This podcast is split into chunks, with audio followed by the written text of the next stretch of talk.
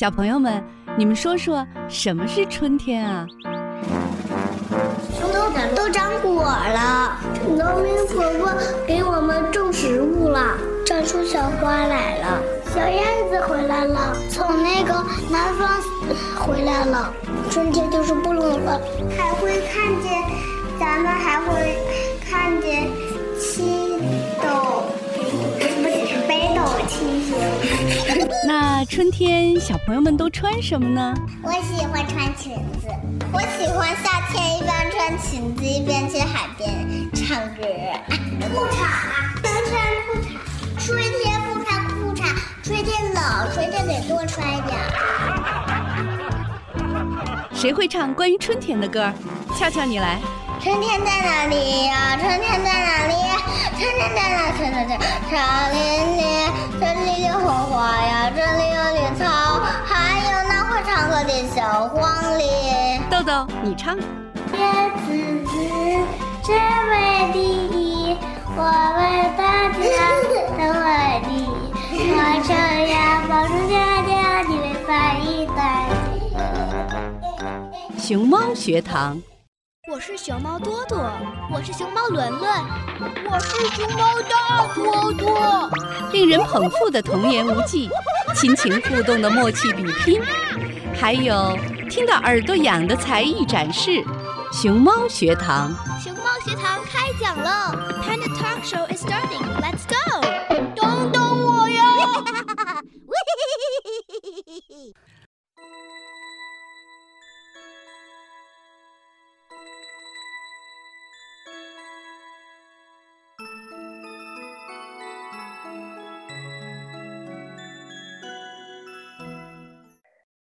大家好，欢迎收听熊猫学堂周六版，我是你们的主持人 Susie，很荣幸能够与您一起探讨一个备受关注的话题：最好的成长是活出自己的模样，拒绝做好孩子，活出真实的自己。心理学家王学富老师说过一句话：一个人没有生活，就有症状。一个人不能活出自己，就活成病人。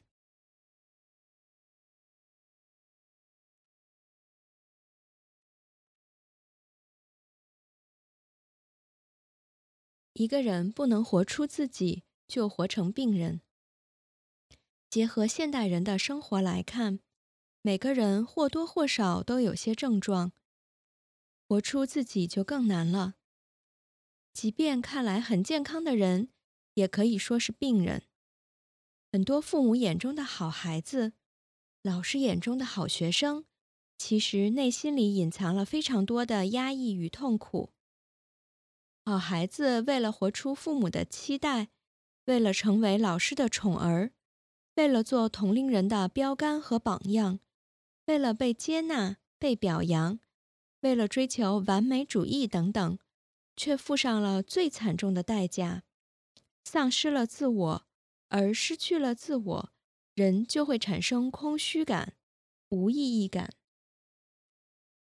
其实，无论是被接纳还是被表扬，好孩子的动机是为了得到爱，爱是起点，但偏偏很多人走上了另外一条道路，就是追求成功的路。然而，很多人在追求成功的路上走着走着，忽然迷茫了：我是谁？我为什么而活？当他们困于其中而不得其解的时候，可能突然就生病了。这也是今天越来越多的人出现心理问题的原因之一。是的，我们都生病了，虽然我们不想承认。今天很多人都处于不同程度的抑郁之中，尤其在现在这个社会，物质丰富，科技进步，人心却越来越不满足。越来越多的成年人嘴里抱怨自己不快乐，口里喊着要自由，但快乐在哪儿？自由是什么？却又很模糊。因此，不要只是为了得到表扬。而学做好孩子，这样的好孩子是会生病的。要活出真正的自己，才能体会真正的快乐和自由。最高境界的陪伴是活出孩子钦佩的样子。父亲说：“知道吗？当林肯像你这样大的时候，他可是班上最好的学生。”儿子说：“知道的，父亲。但他像您这样大时，早已是美国总统了。”看到太多父母只要求结果，不思考过程，只为孩子设置规则和预期，却少有自我约束和教育，我们可以说这太自私，也可以说是太无知。家长一心当猪，却要望子成龙的现象也是有的。你可曾一边玩着游戏，看着电视？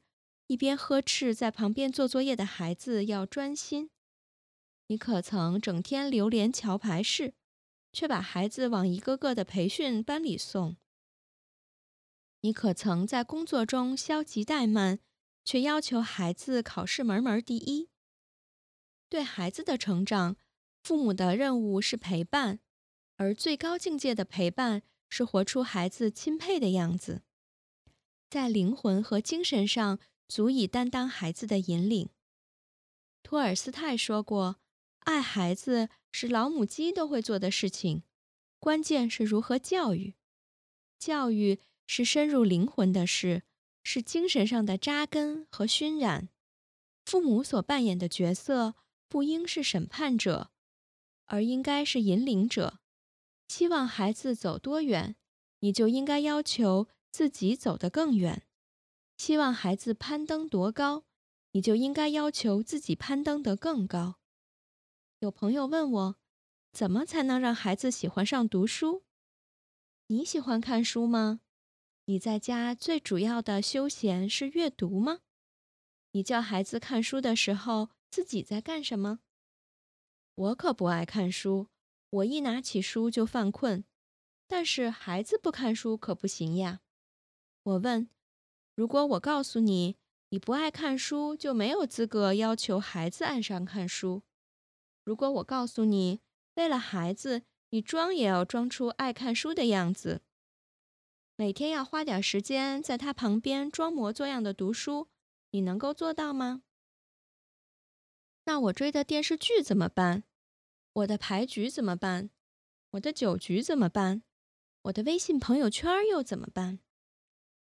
并不是说父母必须要在各方面都比孩子优秀，我们希望的结果是青出于蓝而胜于蓝，但前提必须是父母无愧于一颗能够提炼出靛青的兰草。是不必躬亲，但精神上的引领不可或缺。希望孩子更优秀，我们必须比他更努力的工作和学习。希望孩子要善良，我们必须比孩子更善良；希望孩子懂得爱你，我们必须比孩子更注意爱的技巧和智慧；希望孩子真诚可信，我们必须比孩子更加的真诚可信。虽然我们大部分人成不了圣人和首富，但关键是要让孩子看到我们的努力和自律。父母事业的成功不一定值得孩子钦佩，但我们的努力和道德自律才是孩子最好的榜样。曾国藩一生最敬佩的人是他不识字却胸怀大志、行善乡里的祖父。曾国藩说，他一生践行的就是祖父对他的道德教育，他也以此来教育他的兄弟和子侄。于是。曾氏后人至今人才辈出。莫言一生心心念念的是他贫穷没有文化却一生善良勤劳的母亲。范仲淹的后代至今长盛不衰，因为他们有一个先天下之忧而忧，后天下之乐而乐的祖先，而不是因为他们的这位祖先胸有十万甲兵，出将入相。孔门作为天下第一大家，历七十几代而不衰，是因为他们的祖先孔子堪为万世师表，因为他的使命感和气概，而不是因为这位祖先曾做过短暂的鲁司寇。这些祖先活出了他们的子女，甚至是子子孙孙所钦佩的样子，他们的精神深深地扎根在了子孙的血液里、灵魂里，所以即使祖先已逝。却仍能无限期地陪伴着他们的子孙们，这才是最高境界的陪伴。作为家长，如何活出最好的自己呢？我们这里探讨活出最好的自己的四个心法。人生最大的意义是活出自己。如何活出最好的自己？请记住四个心法。在生活中，每个人都渴望活出最好的自己。活出自己，从某个方面来说，是一种自我生命的重塑和发现，更是对自己深刻的洞察。当你愿意活出最好的自己的时候，你的生命才会有价值、有意义，自然你的人生才会真正由你自己所主宰，你也会变得更强大。如何活出最好的自己？请记住四条路径和心法。帮助我们去发现自己生命的意义和价值。第一，放下外在的标准，重新看待过往经历。在这个世界上，其实每个人都渴望认同，但是很多人的认同是建立在别人身上的，或者是社会上的。当一个人把自己的人生建立在别人的基础上，我们有时会发现自己很容易飘忽不定。因为外在的标准太多了，也会造成了自我的迷茫和失望。而要真正的活出最好的自己，我们首先一定要学会走出自己的小世界，重新看待过往的经历。如果一个人没有走出自己的世界，那么我们永远都会困住自己。我们不知道人生的意义是什么，人生的价值是什么。所以我们在东奔西跑中，很多努力就变成了成长的空洞。一个人学会走出自己的世界，是开始明白世界本质是一个多元的过程。我们不再拘泥于自己一个人的视角，而是懂得看到更多的视角。王阳明大儒曾讲述，每个人看到自己世界都是内心的映射。只有率先看到这个世界是我们内心的投射，我们大抵才会逐渐走出自己的世界。我们会逐步看到别人。好的人生是通过走出自己的世界，才能真正的看到别人。否则，我们很容易陷入到本位主义，限制了自己的人生探索。殊不知，这种建立是无法帮助我们去认识自我的。更无法帮助我们真正看到自我的价值。学会走出自己的世界，不再把自己的人生构建在毫无有效的针对对与错上，而是看到了自我，其实大抵逃不脱我们的认知、我们的见识、我们的视野、我们的思维和层次。这是我们走出自我的第一步。也是我们能够重新看到自我非常重要的一步。从来没有走出自我世界的人，并不会知道概念都是相对的。当你走出自己的世界的时候，你的内在信念就会开始松动，你就不会执着于自己的世界观和价值观的时候，某些方面你的自我成长才真正的开始。那么，你会真正的重新面对自己的世界。重新去构建属于自己的人生。第二，走出自己的舒适圈，建立自己的自洽系统。一个内心强大的人，总是会有着自己的自洽系统。这个自洽系统不是别人灌输的，而是自己的体验中不断找到属于自己的安身立命的根本。事实上，在这个世界上。我们一定要学会用自己的方式构建属于自己的世界。这种独特的思考方式，是我们能够摆脱外在的声音，也是我们能够活出自己声音的关键。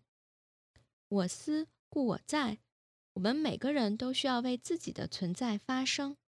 本质上，也是当你在发声的时候，你会发现你的感受从不是一个人的，而是一个小群体的。学会为自己发声，不是去质疑别人，而是懂得。世界上有千百条路，但是一定有一条路是属于自己的路。这种为自己发声、走出自己路的关键，也是我们能够区别别人的关键。当然，我们不是否定别人的世界观和价值观，我们需要找到属于自己安身立命的根本。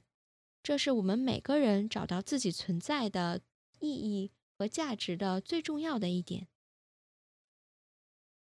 曾经，我的父母也在讲述：出门在外，记得多送礼物给领导，领导好提携你。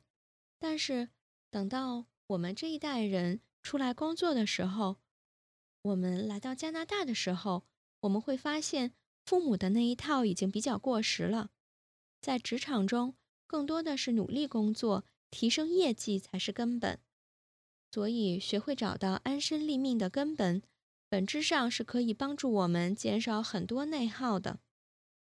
我们不需要去思考自己是否要别人喜欢，但是我们需要思考的是如何让自己的价值和公司的价值最大化。当你懂得找到自己安身立命的基础，你会发现人生的意义按照本质的活着会更加有动力。成长的目的是为了找到让自己有更多的选择权，不再被人左右，这才是生命最高级的意义和价值。第三，学会在关系中滋养自己。现在越来越多的人崇尚自己的独立空间，独居的人也非常多，这可能是一种跟以前完全不同的改变，社会结构的变化。导致了新的生活方式，很多人越来越喜欢自己待着。虽然和自己待着没有多大的关系，但是一个人如果习惯了孤独，就会发现自己的世界越来越小。我们要学会和关系相处，本质上也是需要懂得，好的关系是一种相互成就、相互滋养。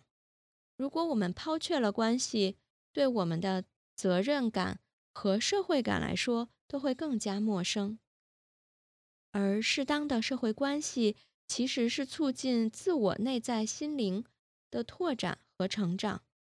事实上，每个人都需要人际关系的滋养。通过和别人相处，找到和别人相处的方式，我们就会有更大的信心面对社会分工和协作。确保自己在成长过程中不被孤立，而是懂得彼此相互依赖的。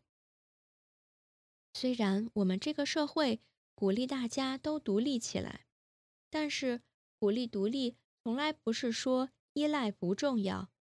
人类作为系统的一员，对关系的依赖远比想象中的重要。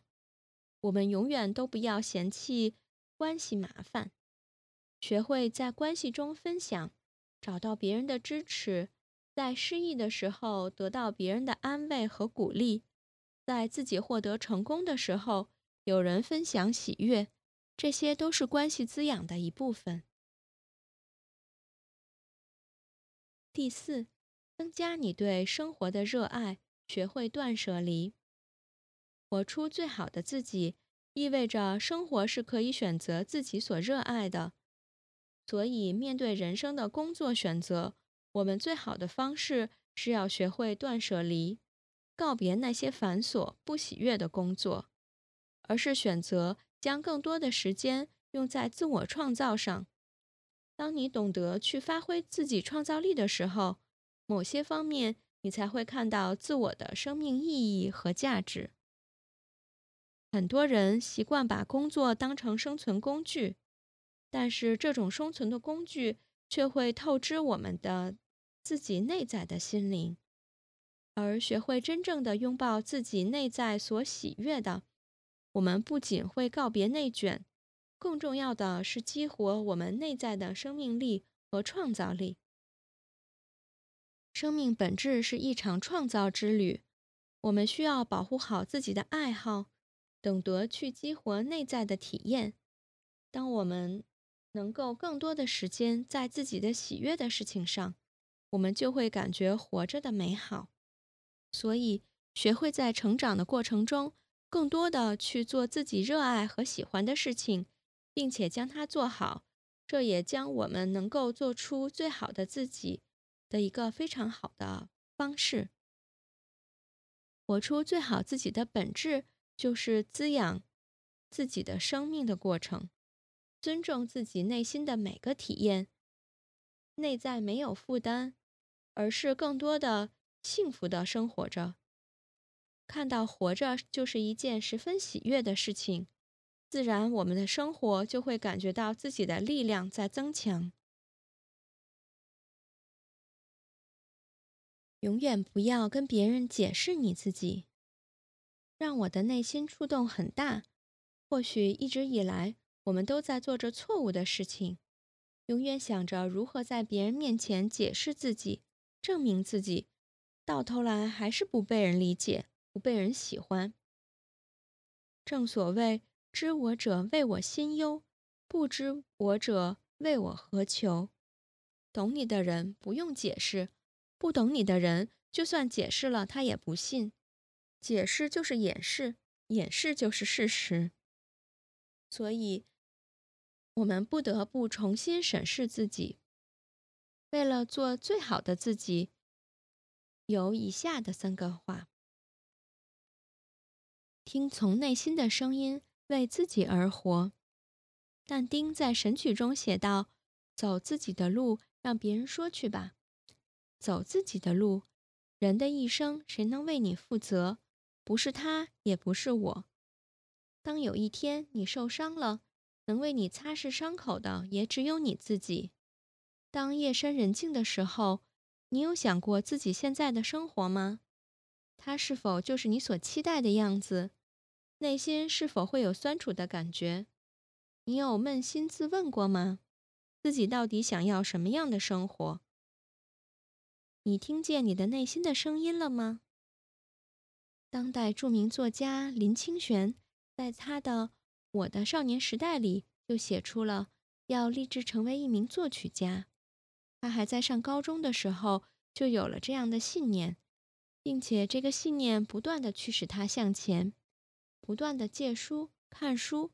学校没有了，就到学校外面借，而且有一些书都是自己从第一个字。开始抄写到最后一个字，以至于后来的功课几乎全军覆没，除了美术科六十分之外，其他的都不及格。因为喜欢读课外书，学业的成绩的确一落千丈，老师们看不起，还会因为一点小事儿得到处分。就是在这样的情况下，他仍然坚持写作而没有放弃，多年之后成为了著名作家。听从内心的声音，说起来容易，做起来难。如果你已经习惯了做温室里的一朵花，习惯了夜晚的生活喧嚣，习惯了得过且过的日子，那么这和行尸走肉又有什么分别？你自己或许很清楚，没有为了自己的梦想而竭尽全力，也没有发挥出自己最大的潜力，你只是自己欺骗自己而已。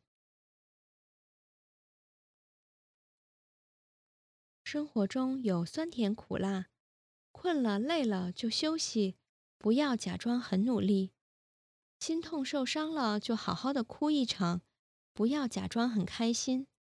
在绝望的时候，你可以对自己说：“世界依然很美好，生命诚可贵，即使是一棵小草，也在荆棘中，在石缝里默默生长。”不必在意别人的眼光。更无需向别人解释，生命是你自己的，需要你自己负责。我的邻居曾经是一对情侣，他们看起来很相爱。直到有一次，女孩接了一个电话，而且是出了房门接的电话。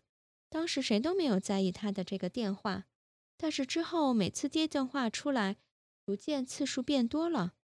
男友开始有点怀疑什么，但始终也没有说。有一天，她的男友实在忍不住了，就质问她到底在接谁的电话，为什么这么神秘，为什么要背着我接电话？是不是有了新欢了？如果是这样，那我们就分手吧。男孩一把夺过手机，翻看通话记录，发现都是家人的电话，一时间不知道说什么了。后来的日子就变得争吵不断，信任也被瓦解，不多久就真的分手了。临走之前，女孩来到我这里，感谢我以前的照顾和帮助。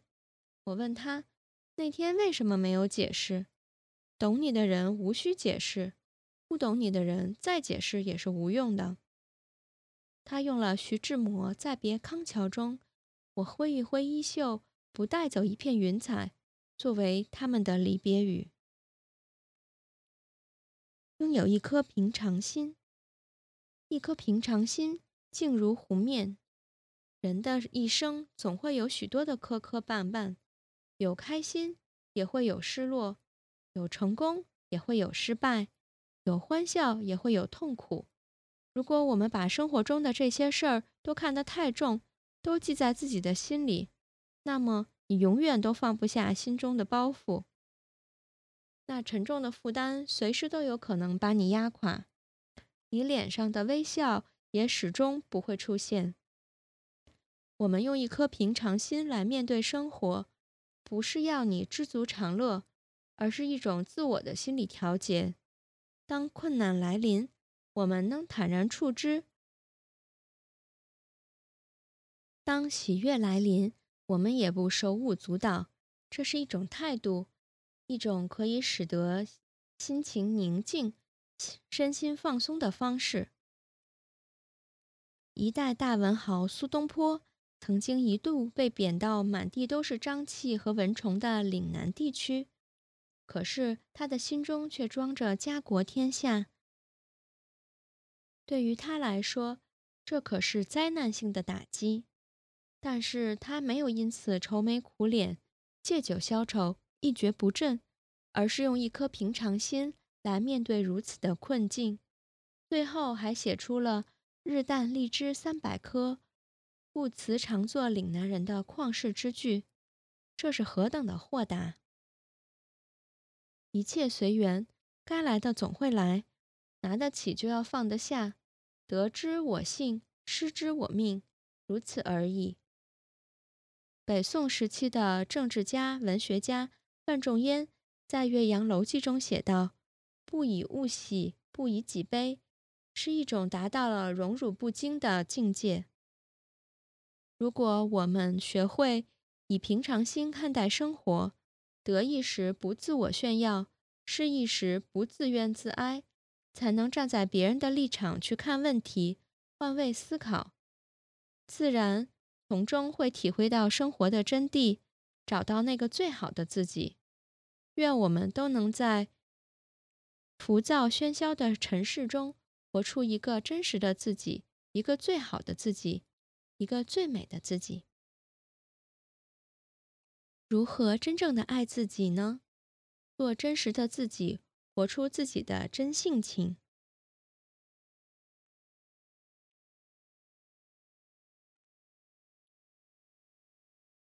我们经常说，爱自己是第一原理。到底怎么样才是真正的爱自己呢？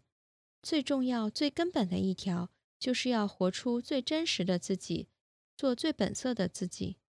所谓最本色的自己，就是一定身心合一的自己。也就是说，你心里怎么想，你就去怎么做，或者是怎么说出来，这个就是最真实的自己。但是很多人在生活中不敢去做真实的自己，他们好像活在一个面具里面，只是在生活中不同场景里扮演不同的角色而已。但是。真实的自己才是最好的。只有当你敢做真实的自己以后，你才能去允许自己犯错，然后不断的探索和成长。做真实的自己，你所有的缺点和优点都是你的本色和特点。不管你是一个怎样的人，你的真实性就是你最好的王牌。你身上的优点或缺点都是你的特点、你的本色、你的性格。只有你全然的接纳自己所有的特点，全然的允许自己活出任何状态的自己，你才是做最真实的自己。在我们经常接受的传统教育里面，总认为说，好像有些性格是好的。有些性格是不好的，比如说我们在教育孩子的时候，会经常说你一定要外向，你要学会和人相处啊，或者是在工作中、生活中为人处事，也要经常觉得你一定要有行动力，不能有拖延症等等。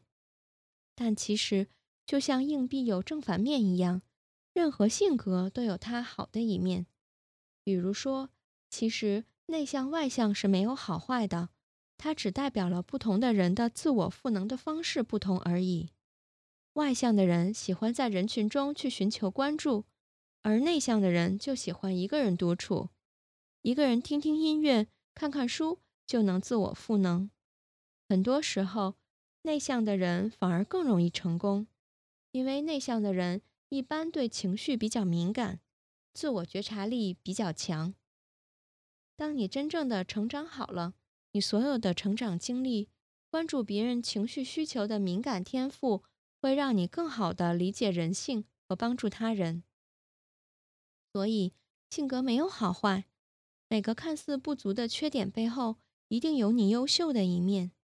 你只有真正接纳自己所有的特点，才能真正做到自信，才不会在人生关键的时候掉链子、自我怀疑。也不会在别人戳到你痛点的时候就突然崩溃。现在的自己就是最好的自己，接纳每一个状态下的自己。只有认为现在的自己是最好的自己，你才能变成更好的自己。我们每一个人的一生都走在成长的路上，而成长是螺旋上升、循环往复，需要一个过程的，所以。人不可能一直是处于一个特别好的状态，他有高能，也一定会有低能，一定要给自己一个成长的空间，不要去焦虑、自责、内疚，跟自己较劲儿，在自己低能的时候去接纳情绪，想睡的时候就睡，想躺着时候就躺着，想对外抨击就抨击，想愤怒就愤怒，怎么样都挺好。能够接纳自己的低能，就相当于是允许自己犯错。没有失败，只有反馈。就是说，生活中是没有失败的。如果你犯了一个错误，从中学到了东西，这不叫失败，这个叫成长。只有反复犯错而没有任何收获，这个才叫做失败。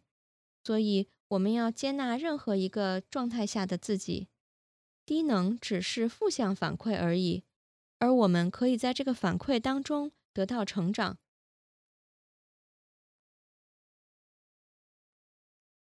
对也接纳，不对也接纳，开心也接纳，不开心也接纳。自己在成长的时候要接纳，没有改变、没有成长的时候也要接纳。这种接纳一定是无条件的。只有你全身心无条件的爱自己的时候，允许自己哪怕不改变，才有可能越来越好。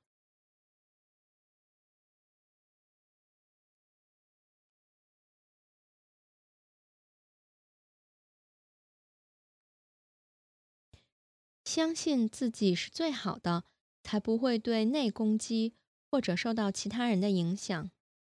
接纳自己。就是在提高自己的自信。你相信自己就是最好的，就会有足够的内在力量，就不会在意别人的看法和眼光，不会轻易受到他人的影响。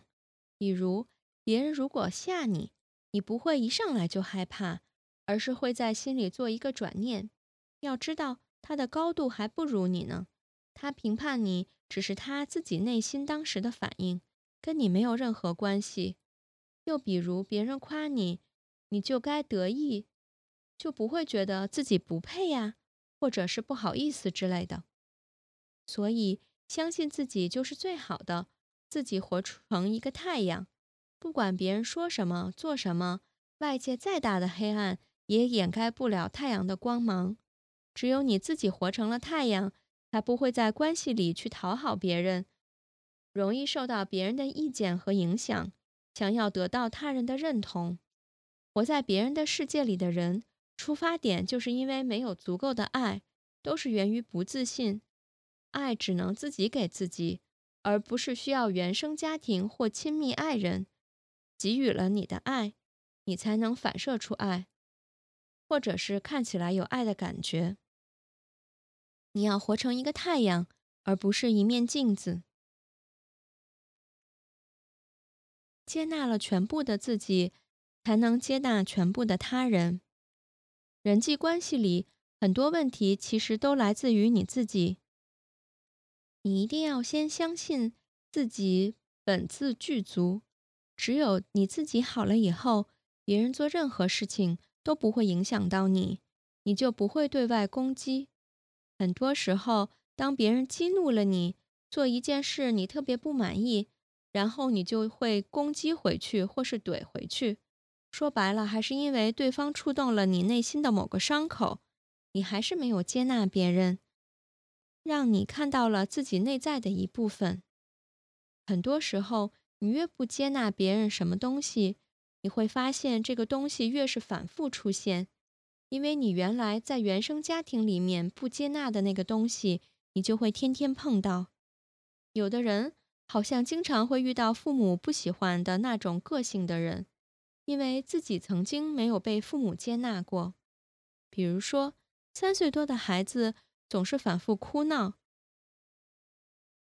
让大人特别的不能接受。但是仔细想想，三岁多正是爱玩乐的时候。大人不能接受的不是孩子的表现，而是曾经那个还是孩子的时候哭闹的自己，那个父母不满意的、特别爱哭闹、特别反复的那个自己。他的父母只是一不小心活成了自己父母的样子而已。所以，你接纳了全部的自己，觉得真实的自己是最好的以后，你的内心足够有爱。你才会爱满则溢，才不会想着去控制别人、拯救别人，或者说想要期待别人给你一个怎么样的反馈。很多不够爱自己的人，除了比较常见的贬低自我、特别讨好别人以外，还有一种情况就是过度自我，眼中看不到别人，他们更多的是活在自己的感受中，比如大男子主义，什么都要听我的。别人没有发表建议的权利，我的才是对的，一定要按照我说的去做，等等。这种也不是爱自己。当你足够爱自己了以后，你就不会去讨好别人，内心有力量，更不会去控制别人，把自己的想法强加在别人之上，侵犯别人的边界，变得自我。很多人常常分不清爱自己和自私。或者是自我有什么区别？爱自己绝不是自私，自私是为了掩饰自己内心的脆弱和匮乏，而爱自己是内心圆满富足以后的一种大爱，无条件的爱。打个比方，爱自己是你好，我好，大家好，我好了，世界才能好；而自私是我好和别人的好是冲突的，只能二选一。我选择了对自己好，但是心里充满了委屈和内疚，并不是真正的好。做真实的自己，一定要活出自己的边界感。有的时候，你可以全然接纳，遇到事情也会立刻转念，但好像还是不能做到非常自信。总会听到周围人的一些声音，比如：“爱自己会不会很自私啊？爱了自己。”以后就没有时间爱别人了，任性妄为，关系不是会越来越差吗？我想让自己轻松一点，多爱自己一点，可好像周围的人会觉得你不能这么做啊，等等。所以，真正的爱自己，除了接纳全部的自己，做身心合一的自己以外，还要有一个最重要的点，就是一定要建立一个自己的能量保护罩，一定要打造一个属于自己的专属空间。你只有有自己的独立能量场空间以后，才不会受到其他人的侵扰，你才能够全然的、舒服的、放心的、随心而动的去做好你自己。你一定要把爱自己放在第一位，建立一种关系的边界，不要受到其他人的影响。因为如果你过多的考虑别人的感受和想法，你会发现怎么做都不对。有一个故事，说的是爷孙俩骑驴走在路上。原来爷孙俩都牵着驴，人都在地上走。然后路人就说：“你们俩怎么这么蠢呢？有驴为什么不骑呀？”然后第二次爷爷坐上去，孙子牵着绳子牵着这条驴走。路人就又骂爷爷：“你这个人怎么不知道照顾小孩呢？对吧？”你的年纪这么大了，怎么能自己骑呢？然后就换成爷爷牵着驴走，孩子坐在上面。然后别人又说：“你这个小孩真不懂事儿，你要尊老爱幼啊！老人这么大了，你自己多年轻。”最后呢，两个人都骑在驴子上面，大家又说：“你们两个怎么这么没有人性？这个驴压力得多大呀？它得多难受呀？”你看，你永远没有办法满足所有的人。爱自己的时候，就好好爱自己，建立好自己的边界感，敢于对周边的意见和指责说不。某种程度上，很多时候，你爱自己的时候，总觉得周围人好像在评判，觉得你不能这么自私，你不能只顾自己，不管家里怎样怎样。真正的原因。是因为你自己的内心不够强大，你的弱小吸引来了别人的控制。你认为别人在控制你，是因为你允许他这样做。所以你要学会对别人说不，建立自己的边界。你要有一个很强大的气场，充分相信爱自己是正确的事情。只有这样，你才能真正的做到爱自己。只有做了真实的自己。才是真正的爱自己，才能让自己变得有自信、有力量。希望我们每个人都可以活出自己的真性情。感谢大家收听今天的节目，我是主持人 Susie。如果你有任何的想法和观点，欢迎在节目的评论区里与我们留言，或者在我们的社交媒体平台上与我们分享。下期节目。我们将继续为大家带来更多关于教育、家庭、自我成长的精彩内容。再见。